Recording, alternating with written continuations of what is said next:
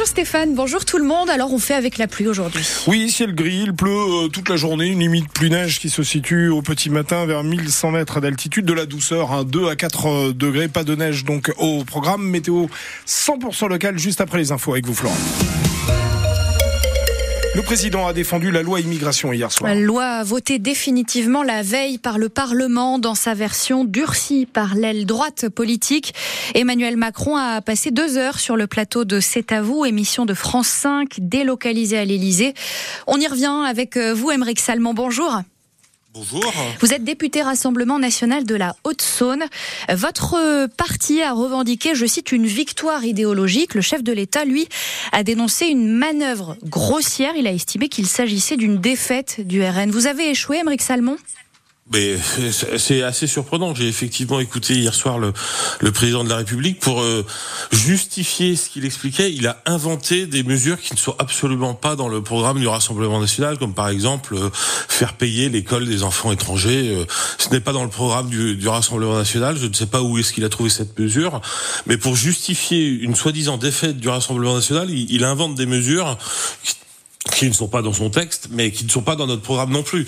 Non, la, la, la victoire du, du, Rassemblement national est une étape importante. Ce projet de loi, nous l'avons toujours dit, c'est un petit projet de loi qui qui va dans le dans un sens qui est celui que l'on veut, qui ne va pas assez loin, bien évidemment, mais qui va dans dans dans, dans le sens que l'on souhaite. C'est pour ça que nous l'avons voté. C'est le c'est le premier pas vers euh, le, le, une un, une loi que proposerait Marine Le Pen à l'Élysée, qui serait bien un, plus importante. Un premier pas, donc il reste euh, des imperfections dans ce texte, selon vous?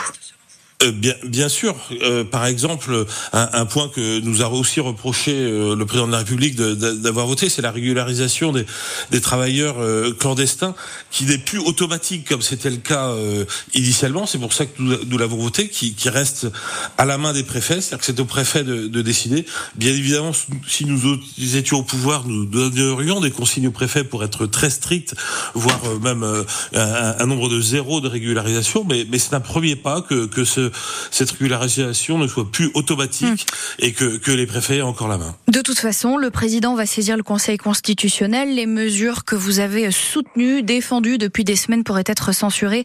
Je pense par exemple à la caution étudiante pour les étrangers non européens euh, qui pourrait être contraire au principe d'égalité entre étudiants. Tout ça pour rien peut-être finalement alors, euh, Monsieur Salmon? Et, et ben c'est là où on voit que c'est une défaite de la Macronie parce que le, le, le, texte de Monsieur Darmanin a été voté par les parlementaires. Le peuple est souverain euh, par la voix de ses parlementaires et aujourd'hui le président de la République et beaucoup de, de, de membres de, de, son gouvernement euh, demandent à ce que le texte ne soit pas appliqué. Donc c'est même, on se rend compte qu'il y a un problème de démocratie aujourd'hui en France où le, le peuple par ses représentants vote un texte et peut-être que ce texte ne sera jamais appliqué. Merci beaucoup, Émeric Salmon, euh, d'être intervenu ce matin sur France Bleu Belfort Montbéliard. Vous êtes, je le rappelle, député Rassemblement National de la Haute-Saône. Le président Emmanuel Macron, qui a balayé l'actualité hier soir, il est aussi revenu sur euh, la polémique du moment autour de Gérard Depardieu. Le chef de l'État a dénoncé une chasse à l'homme contre l'acteur à la suite de la diffusion d'un documentaire télé choc hein, de complément d'enquête.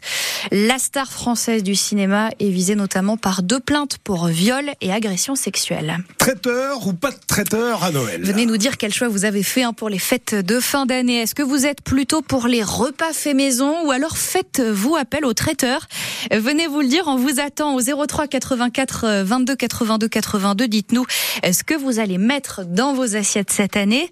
Ce n'est pas toujours si simple de faire plaisir, on le sait à tout le monde, entre la petite fille végétarienne, la tante intolérante au gluten ou la grand-mère allergique aux poissons. Ces belles fortins nous donnent leurs astuces pour s'adapter à tous les goûts. On fait moitié-moitié, hein, voilà, on s'adapte, hein, on ne fait pas les extrêmes, ni l'un ni l'autre. Hein. On fait toujours la même chose et, et, tout le monde est content de se retrouver ensemble et de partager les mêmes, euh, les mêmes spécialités. Au Portugal, les soirs, les soirs de Noël, c'est la morura les pommes de terre et le chou. Et alors, comment on fait pour satisfaire tout le monde, euh, portugais, français euh... Eh ben, on a pris les habitudes français suite euh, aux enfants, parce que bon, les enfants ils sont mariés. Le jour de Noël, on fait comme en France, c'est la dinde. C'est compliqué hein, parce que sans gluten, euh, bon, il faut faire attention hein, à cause des allergies. Je vais faire euh, des sorbets Et donc euh, les personnes qui sont sans gluten, eh bien, ils auront des sorbets. Et Frédéric Pastorino, gérant et chef de cuisine au restaurant Cook au vin à Meroux, sera notre invité à 8h moins le quart. Il nous donnera aussi ses petites astuces.